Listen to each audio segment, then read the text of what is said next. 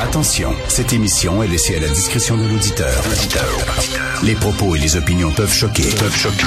Oreilles sensibles s'abstenir. Richard Martineau. Martino.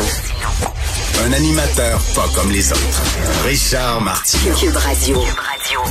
Bonjour, bon lundi, merci d'écouter Cube Radio. Je suis scandalisé, absolument scandalisé d'un texte que j'ai lu dans le Journal de Montréal. Ma collègue Madeleine Pilote-Côté, dans le Journal de Montréal, qui est une chroniqueuse woke, hein? C'est parfait. Le, le Journal de Montréal est un journal euh, où il y a une diversité d'opinions. Tiens, hein, une diversité d'opinions. Alors, elle est woke, elle parle de, en Espagne, ils ont adopté une loi qui permet aux femmes souffrant de règles douloureuses de prendre congé. Donc, elle parle des menstruations féminines, elle parle des femmes qui ont des menstruations. Elle dit jamais individu menstrué. Je suis scandalisé de la part d'une woke, elle va se faire sacrer dehors de l'Association des woke du Québec, elle, là, là. Ils vont la sacrer dehors, elle va perdre sa carte de membre, c'est sûr et certain. Alors, je dis ça en riant, mais vous savez que euh, J.K. Rowling, maintenant, elle est personnelle une juste parce qu'elle avait dit ça. hein. Elle avait dit euh, ce que vous appelez aujourd'hui individu avec des menstruations, on appelait ça une femme à l'époque. C'est tout ce qu'elle avait dit. Et maintenant, elle est vraiment... euh, il faut même pas acheter le dernier jeu vidéo qui est inspiré d'Harry Potter parce que ça va lui donner de l'argent, puis elle est épouvantable, puis elle est transphobe et tout ça. Alors là, il y a une woke qui écrit, puis je suis très content de Madeleine côté, euh, Pilote Côté qui écrit pas individu menstrué. Elle dit, regardez, avoir ces règles, ça peut être très douloureux pour plusieurs femmes.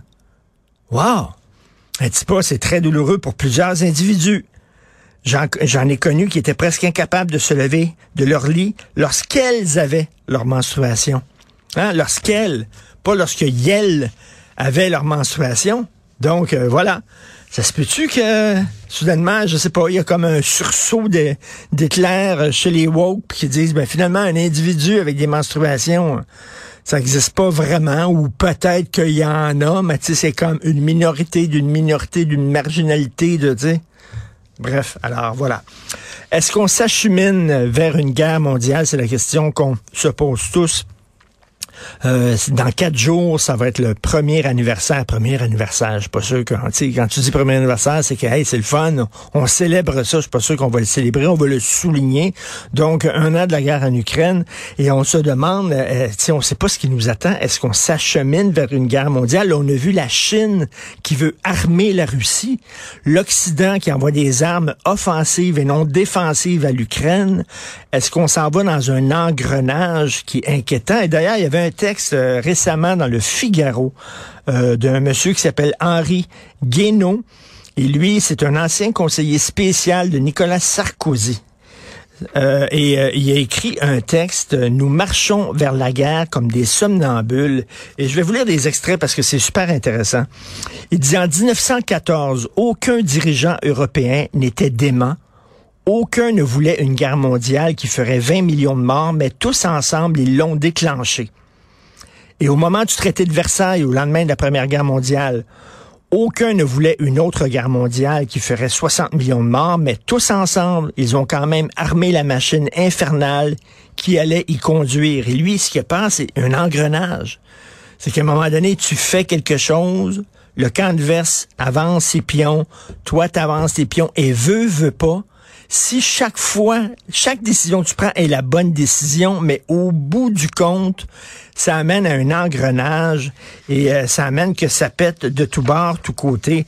Et euh, c'est- très bon. Il dit, ni Churchill, ni Roosevelt n'avaient pensé qu'un jour, ils ordonneraient de bombarder massivement les villes allemandes pour casser le moral de la population ni Truman, qu'il finirait en 1945 par recourir à la bombe atomique pour casser la résistance japonaise. Kennedy, en envoyant quelques centaines de conseillers militaires au Vietnam en 1961, ne pensait pas que huit ans plus tard, l'Amérique y engagerait plus d'un demi-million d'hommes, y effectuerait des bombardements, des bombardements massifs au napalm et serait responsable du massacre de villages entiers. Fait qu'il dit, Ces gens-là, jamais ils pensaient, mais il y a eu comme un engrenage, un moment donné qui te dépasse. Les choses vont plus loin que ce que tu pensais et ça t'amène à une guerre. Et je lis, là, ben moi, je ne suis pas un expert en politique internationale. Moi, je ne fais que vous parler de ce que je lis, mais je lis euh, dans des magazines américains, dans des journaux américains, dans des journaux français. Il y a beaucoup euh, d'experts, de spécialistes qui sont pas des fous, qui disent, ben ça regarde mal parce qu'on est en train d'acculer la Russie, là, vraiment, là. On est en train, puis la Russie a un sentiment nationaliste très fort. Les gens sont autour de Poutine. Hein. Je vous parlais d'un livre qui s'appelle, euh, qui s'intitule Z comme zombie. Euh, les Russes sont, font bloc autour de Poutine. Et là, euh, est-ce qu'on est en train un peu de, de, le, de le provoquer? et je lis, là, en terminant, encore un extrait de ce texte de M. Henri Guénaud. Il dit tout faire pour acculer la Russie, ce n'est pas sauver l'ordre mondial, c'est le dynamiter.